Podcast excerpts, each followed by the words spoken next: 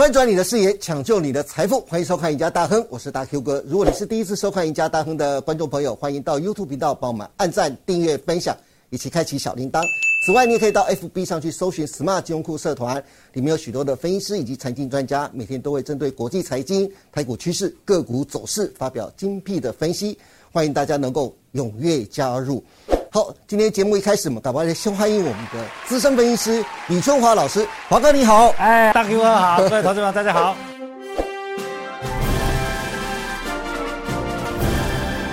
是的，哎，华哥，是我们今天要谈论非常重要的议题呀、是为什么呢？因为这网友非常关心的航海王。对，都看不懂，对不对？对看不懂那么高，股价为什么都涨不上去？对，哎从五月到现在，大家都看不懂，特别要请华哥来帮大家好好来解读啊。是没问题航运股的后市。好好，我们要聊那个就是大家最关心的航海王。其实从上个礼拜开始啊，航运股就不断有利空传出来。首先有网络的消息说啊，美国进口需求。断崖式下跌，网络消息你说网络消息消息就是网络消息，待会一定要体华这哥好好来讲一下哈，有点错哈。对，让国际航商啊，包括全球第二大航商马士基、赫伯罗德啊，股价大跌。当天六月八号当天，美国的以星航运呢还暴跌百分之十四，哎，太恐怖，了。赫伯罗德跌了八趴，今年还涨了十趴。对，后面对，今年还是涨十趴。好特别对对，它是短线而已哦。对哈。。不过还有啊，这个华哥是这礼拜其实最重要的是美国要审海运改革哦，法，对啦，拜对不对？登拜登火烧屁股了 啊！对，年底选举他在怕，他在他在怕怕了。对，还有啊华哥，还有第三个哦，对就是海运即将要征收碳费了，而且这很可能会吃掉海运业者百分之十三的利润啊。是这三个利空，等一下请华哥来好好的解读。好不过这三个利空就像海上龙卷风，因此很多股民网友纷纷要问啊，这是鲁夫要下船了吗？海贼王的鲁夫要下船了吗对？还是水手要变水鬼，准备要抓交替了呢？华哥，赶快跟大家来讲一讲，你是怎么看航运股的后市的？航运股后市当然是看好了哈，但最近来讲一些利空不断哈，对比如说我们讲啊，就是前上个礼拜什么断崖式的需求哈，其实当然股价全球的运价当然是有跌，就是这些运输股，像赫伯罗德啦，对。像以色列的 OG 啊都有跌哈，是。但是你要想，人家股价是创新高，今年来讲股价都还是涨的哈，嗯。这个咱特别留意一下。所以说这里来讲的话呢，其实这三个，比如说美国本周的海运改改革法，那拜登这个人为的调控，你在一个市场规则下，如果说同志们你读过总体经济学这个价格控制来讲，那种上限来讲的话，短期里面呢、会把整个来讲价格值压在那边，但是呢，就中长期来讲的话，就管制来讲，对整个市场经济是没有效果的。哦，对，那我们再讲个什么？海运将征碳费恐吃百分之十三。我请问大家有一个问题，对，我如果说我侦探来讲，我从我厂商出，那我干嘛去拿？我不会从客户里面拿吗？我不会涨价吗？转嫁，对，我会转嫁吗？我那么笨吗？以以现在来讲的话，对其实这一次哦，这两年哦，其实投资们要注意一下，这这两年的整个货柜来讲，为什么可以涨十倍？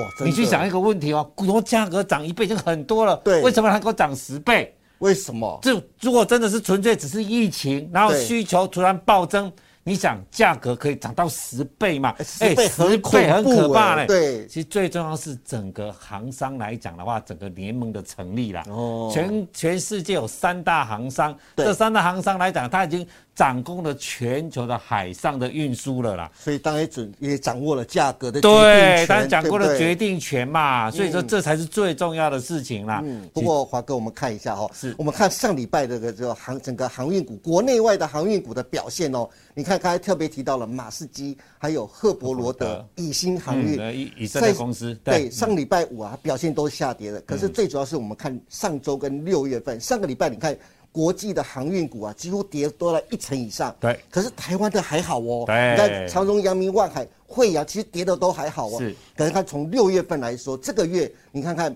国外的跌幅也都差不多蛮重的。然后另外一个像以新航运跌幅超过了百分之十八，可是六月份整个月份台湾的航运股其实表现也没那么难看，是这感觉好像台湾的航运股表现特别的强，哎，对是不是有这样的迹象呢？你看比较是一定有的嘛。嗯当然最重要是有两个啦，第一个就是说，其实人家在创新高，我们没有创新高啦。是，对，你说长隆的新高两百三十三嘛，阳明在嗯两百三十三嘛。对，这一波最高长隆来讲才一百七十几块，一百七十一哦，阳明最高才一百三十五而已啊。是对啊，所以人家的创新高，我们没有创新高，人家跌，我们干嘛这么跌？对不对？啊，对啊，所以说我们其实整个阳明长荣来讲，望海最近来讲，其实这这半年啊，其实这两三个月。股价整体来讲就是一个整理而已啦。哦台北股市从一月份到现在跌了三千点，你嗯去看今年长荣、阳明还是涨的哦。是，它至少要涨个五趴到六趴，一定一定有。你去看那个连线来讲，一定是有的。嗯嗯，那重要原因在哪边？它是赚真的赚了很多钱嘛？啊，你要怎样？我第一季赚十六块嘞，望海赚十六块，阳明赚十七块，长荣赚十九块嘞。你说上市上位公司第一季有赚到快这么多的有几家？根本没几家。对不对？五只根手指头都数得？出来数得出来嘛？对但是股价才多少？一百二、一百、一百三、一对，百真的四。。不过黄哥赶快来帮大家看一下，美国的总统拜登感觉有点更小更羞体对，我们知道上礼拜五美国为什么大跌？哦，CPI 对啊，嘛？五月 CPI CPI 本来大家预估只有看能不能到八点二啦，因为四月八点三嘛，哈，对那降一点嘛，啊，结果呢，因为油价涨啊，你看油价那时候在一百一，对那五月份油价涨到一百二嘛，对不对？所以就八点六，那半年的话，你像美国股市上礼拜四、礼拜五就全部都大跌嘛，哦所以拜登就开始慌啊、对不对？所以他现在来讲的话，找根源嘛，就通膨嘛，那通膨他在找谁？谁通膨赚最多钱了？对不对？所以他是卖埃克森美孚啊，所以你看他说埃克森美孚今年赚的钱比上帝还多，今年赚的钱比上帝还啊，第二个这倒霉就是货柜嘛，就是这些船运公司嘛，嗯。嗯，因为货柜来涨，两年来真的价格真的涨了十倍了，对。这是实在话啊。所以他说九大船运公司趁火打劫，嗯。他把全球的乱局，把货价呢涨了十倍嘛，就搞得一团乱嘛。但是九大航空公司也没有一家是美国公司啊，不是欧洲的、以色列的、台湾的、日本的、韩国的啊，没有一家美国的没有一家美国的啊。所以说这个法案来讲的话，我觉得目前来讲应该是心里面的因素会比较大一点。哦，是心里面的因素，心里面不会造成实质的影响。应该实质的影响，我觉得没有那么快。海运法这一块来讲啊，你说用强制的手段来讲的话，你是看过去来讲，用强制的手段，尤其政府出手的话，有哪一项对整个产业来讲，真的有什么可以是可以可以管得住的？嗯嗯，真的相对的少了。尤其这些船也不是美国的公司啊。对，好，第二个啊，就是航运追踪公司报道，他说最近美国的货物进口强劲啊，进口强劲哦，但是需求疲软，而且还呈是断崖式的下跌。美西货柜啊月减百分之四十一，这将是回到了就是二零二零年夏季的数量，就是倒退路就对了。然后报道这个消息利空一出啊，让马士基、赫伯罗德的股价暴跌，造成了航运股的大屠杀。可是过了几天，老师又有消息出来，他说这则新闻是搞乌龙，哎，到底乌龙在哪里呀、其实应该这样说了哈，我我不知道大哥你知道五月份上海封城吗？对啊，对不对？那上海封城，其实从大陆到美西的货一定减少啊 也，你货柜哦都不能出去了嘛，对对不对？所以说这个来讲是到底是供给的突然的往下跌，或者是说需求的美西的需求。但是如果说我们客观来讲的话，应该是供给的减少，因为供给没有办法出去，造成了货柜的下降嘛，对不对？对所以但是报道来讲，它就需求的断崖式的的的下修嘛，是所以呢报道有一点夸大了。哦，我知道对华哥的意思，他是说，其实因为上海封城嘛，所以出去的当然就少当然啦，就少了嘛。可是这少的不代表就是美国的需求是真的像他说的是断崖式你说的断崖式。四十一趴是不可能啊，美国那么大的人口，突然一下子大家都不买东西了。美国是消费大国对啊，哎、一百个人四十个人不买，你觉得可能吗？对对不对？那另外一个讯息就是，可能在报纸上面看到，说其实今年的美西到美东的价格，从高点到目前确实已经跌了百分之四十了。嗯，对，比亚洲线，比那个还有从那个南南美洲线的话，都跌是得都还深啦。嗯哦，所以说这个讯息来讲，我觉得它有一点错值啦。对，真的是跌百分之四十一没有错，但是呢，原则上不是需求跌，应该是供给的减少，嗯造就了出货量的减少这样子啦。华哥，你看那个第三个利空消息啊，海运征碳费这件事情，恐怕会吃掉航运业百分之十三的利润啊，你又怎么去解读呢？那其实碳中和是一个世界的趋势啦，嗯哦，所以说明年来讲的话，其实很重要一个议题是很多的旧船会被淘汰掉，嗯，所以人家讲说明年的很多的新船明年要出来，但是呢，因为很多的旧船也是不能开，呃，三大海事的研究机构对明年的供需来讲，目前看起来还是供过于求是没有错的。嗯，但是如果考虑碳中和下去的话，其实。供过于求不会那么大啦。那至于说碳汇的问题来讲的话，你行商来讲，政府要把它征收碳汇的话，它一定是转嫁给消费者。我干嘛自己吃？是华哥刚才提到的都是航运的利空消息啊，但是我刚才听你讲，好像你并不这么看坏航运的前景呢？难道航运股的背后还有什么样的利多是投资朋友忽略或不知道的吗？你来跟大家讲一讲好，其实来讲，我们看一下哈，它这三个其实还是隐藏着三个利多啦。嗯，像五月一号来，货柜三它加征了综合货柜的综合汇率嘛，哈，那大概来讲都还能够往上涨。第二个就是老旧船将淘汰，就之前跟各位报告的哈。其实这一块讲，现在像很多的船都二三十年了，那光那个碳综合就已经过不了了啦，哈，对不对？那接在上海，其实六月已经部分开始复工了嘛，所以说呃，大家抢货潮又要开始，而且你要知道。呃，其实以航运来讲，第一季是淡季，嗯，好，那接下来讲的话呢，三四季是它的旺季，所以说为什么大家看接下来讲价格会往上涨，原因也在这边嘛，嗯，所以说这里来讲呢，你说美国线来讲，而且整个我们台湾的长隆、阳明，其实我们讲美国线合约价涨一倍，是因为长线合约价，对对，它不是短线合约价，美国线的，对，所以这一波来讲的话，你说其实你说现货价跌了四十趴。但是呢，就以欧洲线来讲的话，大概是一月份就开始启动了长约价了。美国线是大概是五月份就开始启动了长约价了哈。所以说，你为什么你看这一次来讲的话，五月份的营收，长荣的营收是历史第二高，那阳明是跌了百分之八，没有错。但是阳明是说，因为是上海封城的关系，对，所以整体来讲的话呢，台湾的长荣、阳明跟望海来讲啊，其实。本身来讲的话，已经有长约价在保护它一个短线。那第二个来讲啊，就是说大幅的呃六月份开始在大涨价，它百分之十以上嘛哈。那目前来讲的话，涨价的压力是两个关键，就是中国上海的逐渐复工。那当然就是这样，六月就开始了。第二个来讲，就是美西码头的工人的换约。对。那目前来讲的话，其实他们已经开始罢工，已经已经停止谈判了。对。哦，停止谈判，那可能六月下旬就会比较会明朗的消息就会出来的。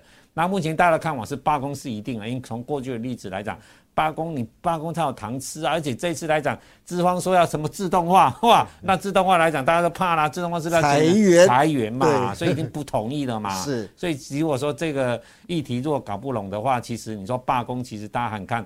看罢工这件事情是势在必行的啦，哦，那这样罢工来讲，其实对运价来讲呢，还是有一个推升的一个助力的，哈，还是有推升助力，嗯，哦，那第三个就造船啦，一艘船至少三年啊，四年啊，你看对岸首季的新接的造船量就是季减百分之四十二了，对，所以说目前大家看的话，明年的运力来讲的话，还是有点吃紧啦，嗯，哦，还是有点吃紧的哈，对，好。华哥，最后有股民网友有两个问题想要问你啊。一个股民想表示啊，他说去年买了两位数的长荣啊，这应该就两两百多块了。后来涨到一百四之后，他担心会大跌，把它卖掉了。可是长荣又涨到两百多块以上，他就忍不住了，又把它跳进去买了。结果呢，他这一套啊，就套了一年到现在。所以他特别想问啊，两百块的长荣啊，有没有机会再来啊？那第二个就是啊，刚才网友抱怨了，就刚才我们讲的，国际航商在大涨的时候。都没有台湾航运股的份，对。可是国际航商在跌的时候，台湾的航运却跟着跌啊！到底啊，就是航运股是怎么回事？怎么会变得这么弱？可是有网友股民就开始讨论了。A 网友就说，就是阿荣跟阿明啊，水手变水鬼，要抓交替了吗？等一下，等一下，华哥好帮大家来解释哦。那第二个网友就说啊，阿荣营收啊这样的好还会跌，真的是太奇葩了。那另外一个 C 网友讲啊。国际航运股跌啊，是台湾是闪不过的。然后另外一个还有网友在说啊，拜拜阿荣阿明，然后看样子他是准备不玩航运股了。那另外最后一个网友他说啊，航运股要大爆杀的，一个都别想逃。看来网友对航运的后市啊，还是有很大的疑虑啊。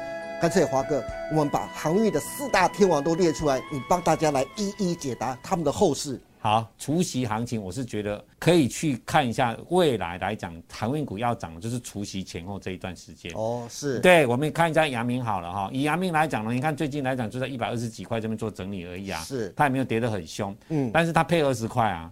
那你想一家公司配二十块以后，今年又可以赚到六十几块。那如果今今年赚六十几块，明年如果你现在买的话，还再配个三十几块给你呢？嗯，对不对？那你说你股价一百二十几块而已嘛？对，我觉得机会并不会太大。其实就法人的看法，长荣、阳明，有人看到三百多块的，嗯，有人看到两百多块。你看外资好几个报跟你涨两百多块啊，是对不对？就像台积电有人涨一千块的，那你为什么不买台积电？这样盘价还可以涨一倍，对不对？一样的意思嘛，就是压受制于大盘这边的压力嘛。但是你至少你买它来讲的话，你看你一除息，阳明就配二十块给你了。你看殖利率十六趴、十七趴。那望海来讲，当然价格相对就会比较高一点了哈，这是也没有错了哈。